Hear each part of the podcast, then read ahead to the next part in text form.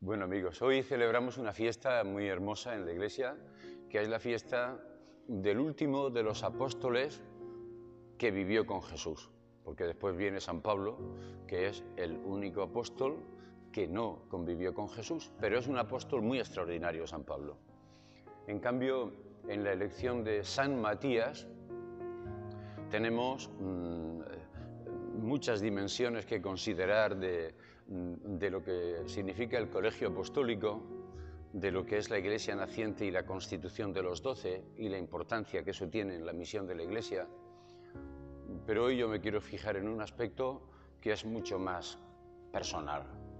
Y es que como estoy con ustedes, y esto es el seminario, pues yo creo que lo primero que tenemos que decir es, en primer lugar, a ustedes felicitarlos y decirles que Jesús ha contado todo esto para que su alegría esté en ustedes, en todos nosotros, y la alegría nuestra sea plena.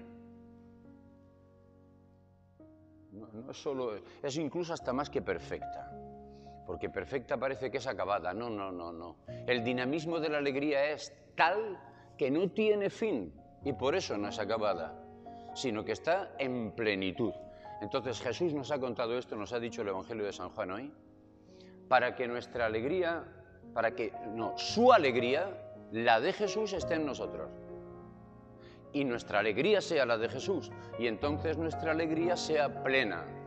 Y ustedes están en el seminario para estar, sobre todo, varios años haciendo algo que es maravilloso. ¿Cuál es la tarea principal de los que estáis en el seminario? Responder a la amistad que Jesús nos ofrece. Ustedes son amigos míos, dice el Señor. De tal manera que no revisen ustedes muchas cosas antes de revisar esto. Ustedes revisen después si soy disciplinado, si soy fiel en el estudio, si soy fiel en todo lo que quieran. Antes de nada, ¿soy fiel a la amistad con Jesús? Porque la principal identidad nuestra como llamados a ser apóstoles elegidos por el Señor es la de ser amigos suyos de verdad. Y estas son palabras que yo no sé si ustedes las han valorado.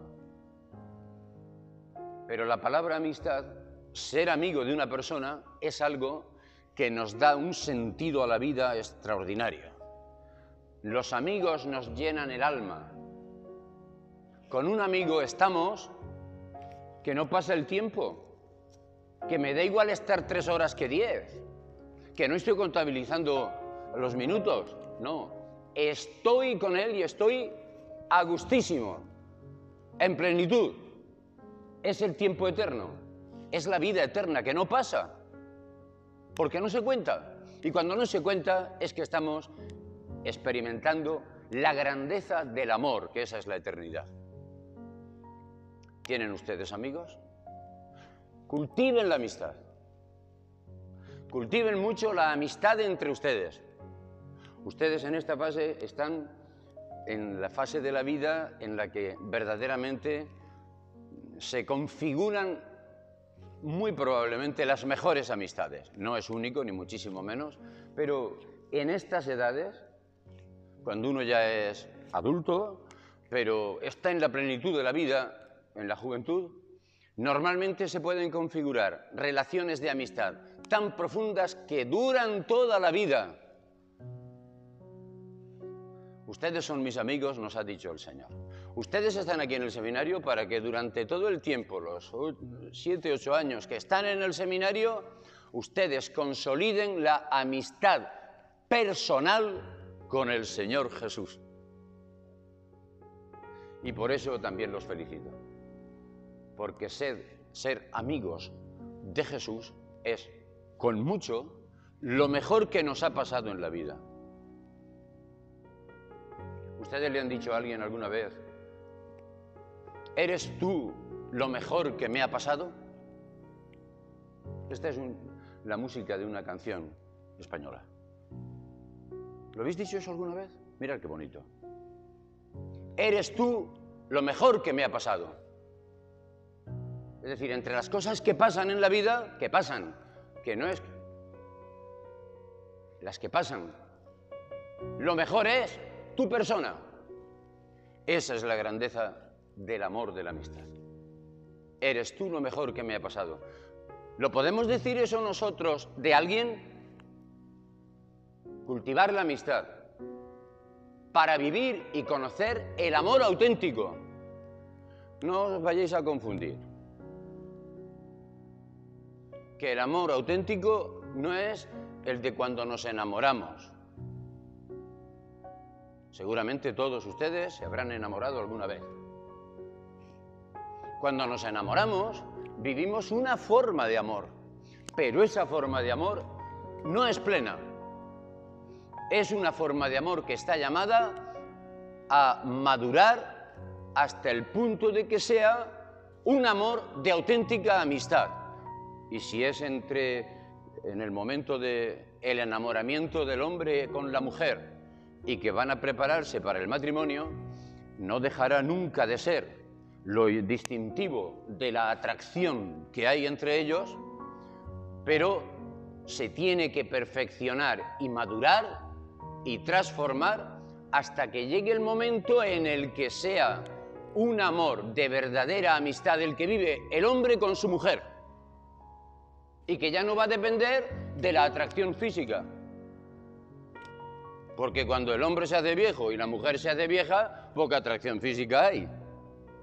En cambio, el amor de verdad es el que va creciendo y creciendo en la alegría y en la entrega hasta el punto de que no tiene tiempo y por eso perdura toda la vida.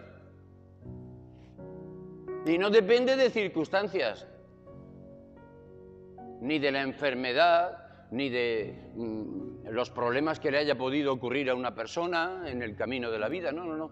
Estamos llamados a vivir en el amor en toda circunstancia.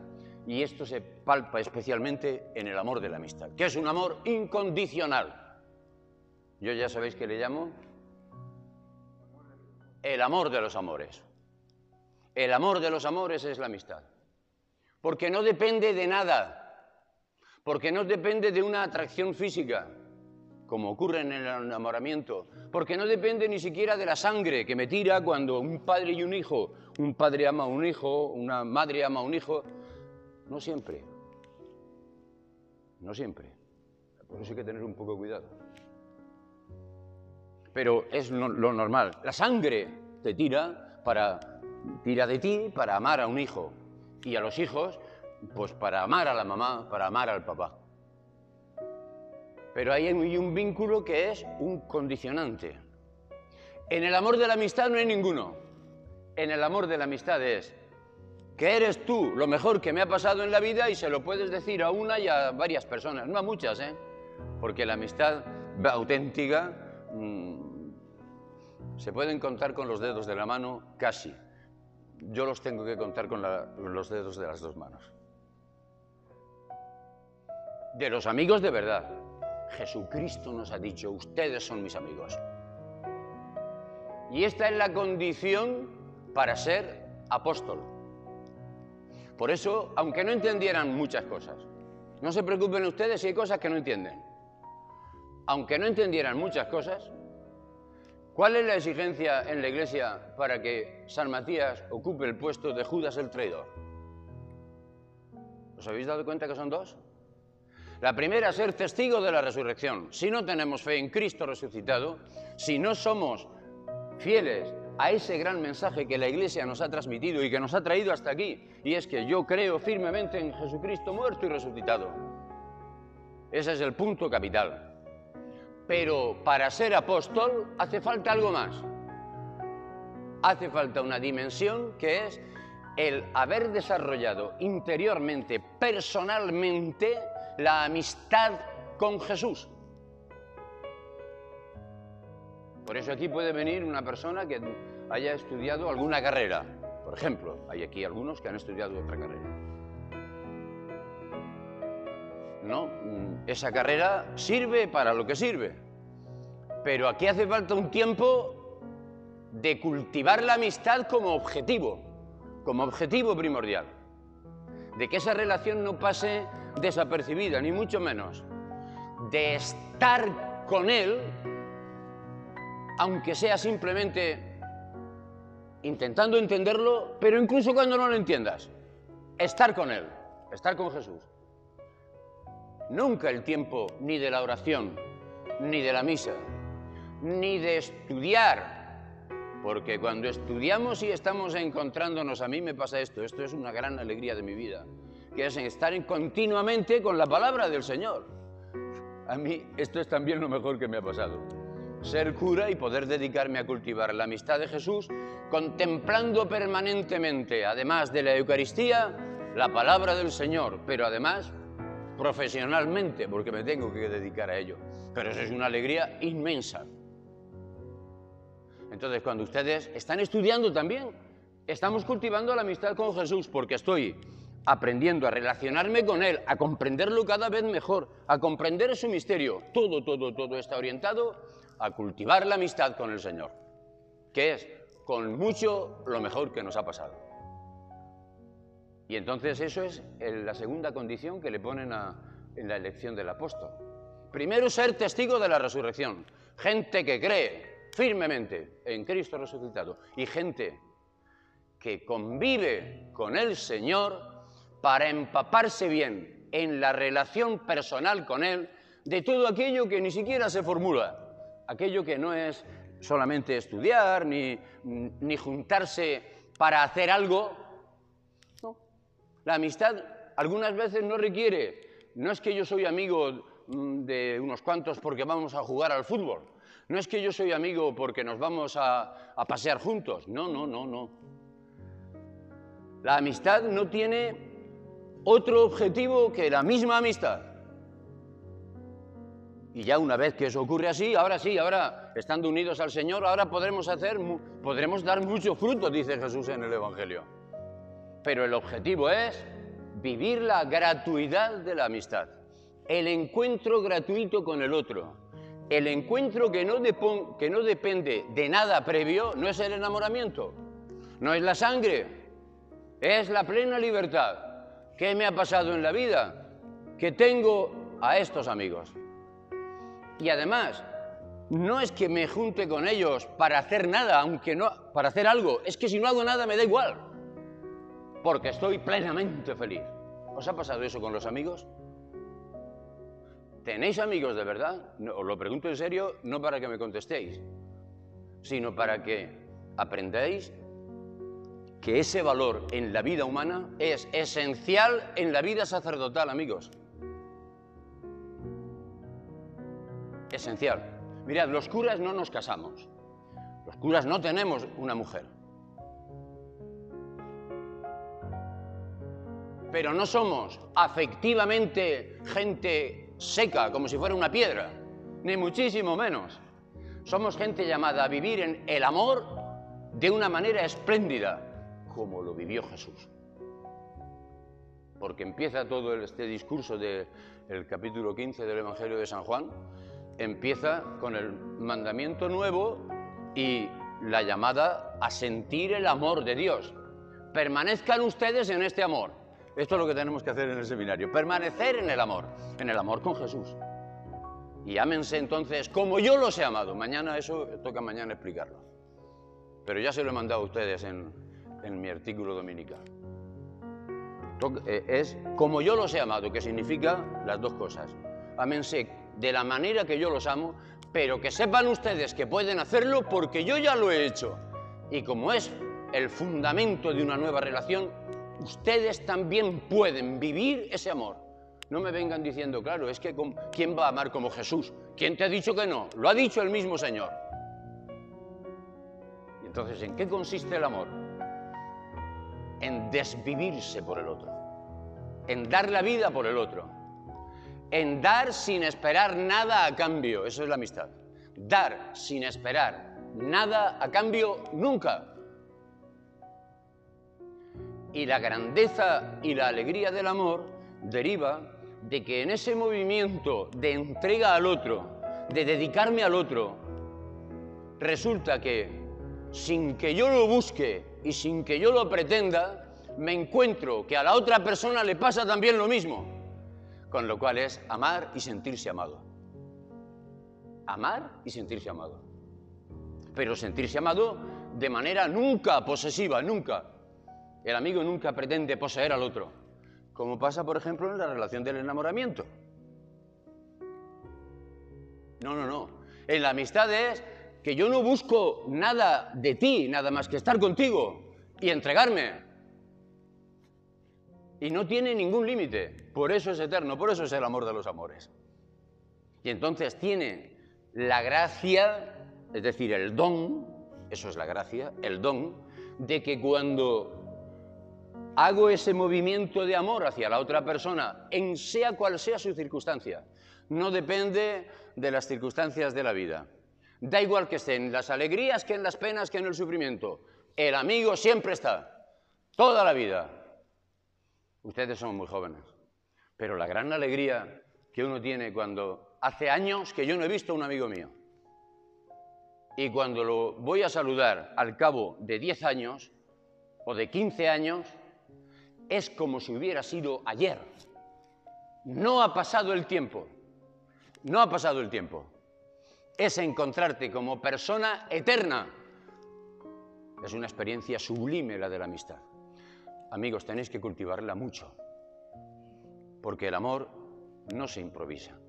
El amor, mirad, para ser cura necesitáis como mínimo tener aquí ocho años de amistad íntima, personal, intensa con Jesús en los sacramentos, en la Eucaristía sobre todo, vivirlo como el encuentro, el abrazo diario con el Señor. Abrazo físico, porque lo comemos.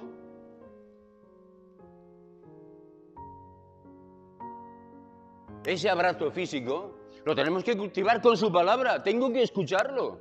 No tengo que escucharlo, tengo que aprenderme de memoria sus palabras porque además tengo que ser ya testigo de ellas, porque sé que me encamino, si cultivo esta amistad, a ser como Matías, aunque sea en la última hora, no hay hora para el Señor, aunque sea cuando uno ya es un poco mayor, no pasa nada, ¿verdad, Mario Marcelo? No, no, no, no hay tiempo. En la respuesta en la amistad. Y en la respuesta a la amistad solo hay amor de entrega generosa. Pero hace falta cultivarla, no se puede improvisar. Yo he hecho tantos estudios, dice uno, pues mira, de acuerdo, pero has cultivado la amistad con Jesús como la Iglesia manda en este momento, para que tú no solamente sepas cosas de Dios, ni sepas cosas de la Biblia, ni del Señor, sino para vivir intensamente la gran alegría de la amistad con Jesús. Esto es lo que se le pide a Matías, uno que estuvo con nosotros desde Galilea, desde el primer momento. Después puede haber algún caso excepcional como San Pablo. Pero lo normal es que sean todos los apóstoles, es decir, los enviados, los curas también, personas que hemos pasado tiempo, años y múltiples circunstancias, también las adversas, las hemos pasado con nuestro amigo, con mi amigo Jesús, el Señor de mi vida.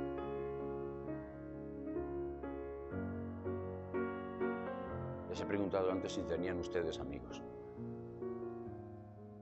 No me digan sí o no, eso lo valoran ustedes. Pero sí les tengo que preguntar. Cuando ustedes hablan de sus amigos, ¿cuentan ustedes a Jesús,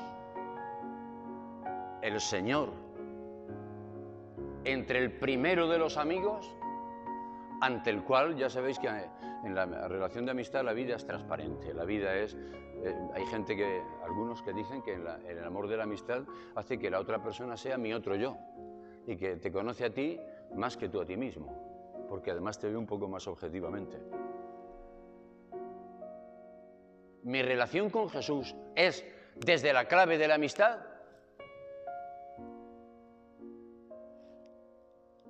Es decir, yo tengo que decir de Jesús, esto de, que el Señor le pregunta a San Pedro ¿no? y, a, los discípulos cuando están en Cesarea, ¿quién dice la gente que soy yo?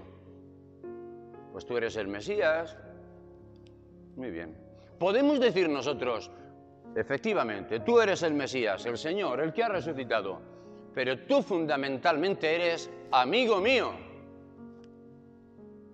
Y no solo porque yo te he buscado, sino porque yo he respondido a tu llamada. El Evangelio de hoy es prodigioso. Es de esos evangelios que hay que meterlos en el alma. Como el Padre me ha amado, así los he amado yo. Permanezcan en mi amor. Permanezcan en mi amistad. Yo cuando analizo este texto, ya saben que la raíz que más aparece, hablando de amor y amistad, es la raíz del amor. Pero llega a su culmen cuando el Señor está diciendo, miren, les estoy contando todo esto no para aburrirlos, sino para que mi alegría esté en ustedes y la alegría de ustedes sea plena, llegue a plenitud. ¿Saben de qué alegría está hablando Jesús? Es la alegría de la pasión. Jesús, ¿habéis visto cómo empieza el Evangelio? Habiendo llegado la hora en que iba a salir de este mundo al Padre, ¿no? En ese momento, es decir, es la pasión. Es el momento en que Jesús sabe que lo van a matar. Y Jesús habla de su alegría. Qué cosa más sorprendente. La alegría de la cruz. La alegría de la entrega de la vida. Habiendo amado a los suyos, los amó hasta el fin. Y ahí es donde Jesús comunica su alegría para que la alegría nuestra, es decir, la felicidad que vamos buscando, la, palabra es la dicha, el colmo de la alegría como estado permanente, no como momento. Que me ha alegrado esto por una cosa, me ha, me ha alegrado por lo que me acaban de decir. No, no, no, no, no. Estado permanente de alegría. Estado permanente. Por eso es una de las características fundamentales de la vocación. Si ustedes no viven en la alegría dominante de su vida, tienen un signo para decir, ¿estaré yo equivocado en mi camino? La alegría es el primer test. Cuando queréis revisar vuestra vida en el, seminario, decir, ¿vivo yo la alegría desbordante? No la alegría cualquiera, sino que yo, yo sé que ustedes pasan por apuros, por dificultades, por una vida sacrificada. Vivo la alegría, ahí también es la alegría de la pasión. Y esa alegría es la que llena el corazón. Y entonces es que Jesús después dice, miren ustedes, no se crean ustedes que están aquí porque me han elegido y les han dicho un día, yo quiero ser cura. No, no, no, déjense de historias. Ustedes están aquí porque soy yo quien los he elegido a ustedes. Y ustedes son mis amigos si hacen lo que yo les mando. Ustedes son amigos míos. Y no hay mayor amor que el que da la vida por sus amigos. Y Jesús es el que ha dado la vida por nosotros para que nosotros hagamos también lo mismo, aprender a dar la vida en todo momento y circunstancia. Y el carácter de la gratuidad y de la elección se plasma, ¿os habéis acordado cuando se hace alguna ordenación? ¿Qué hace el rector del seminario?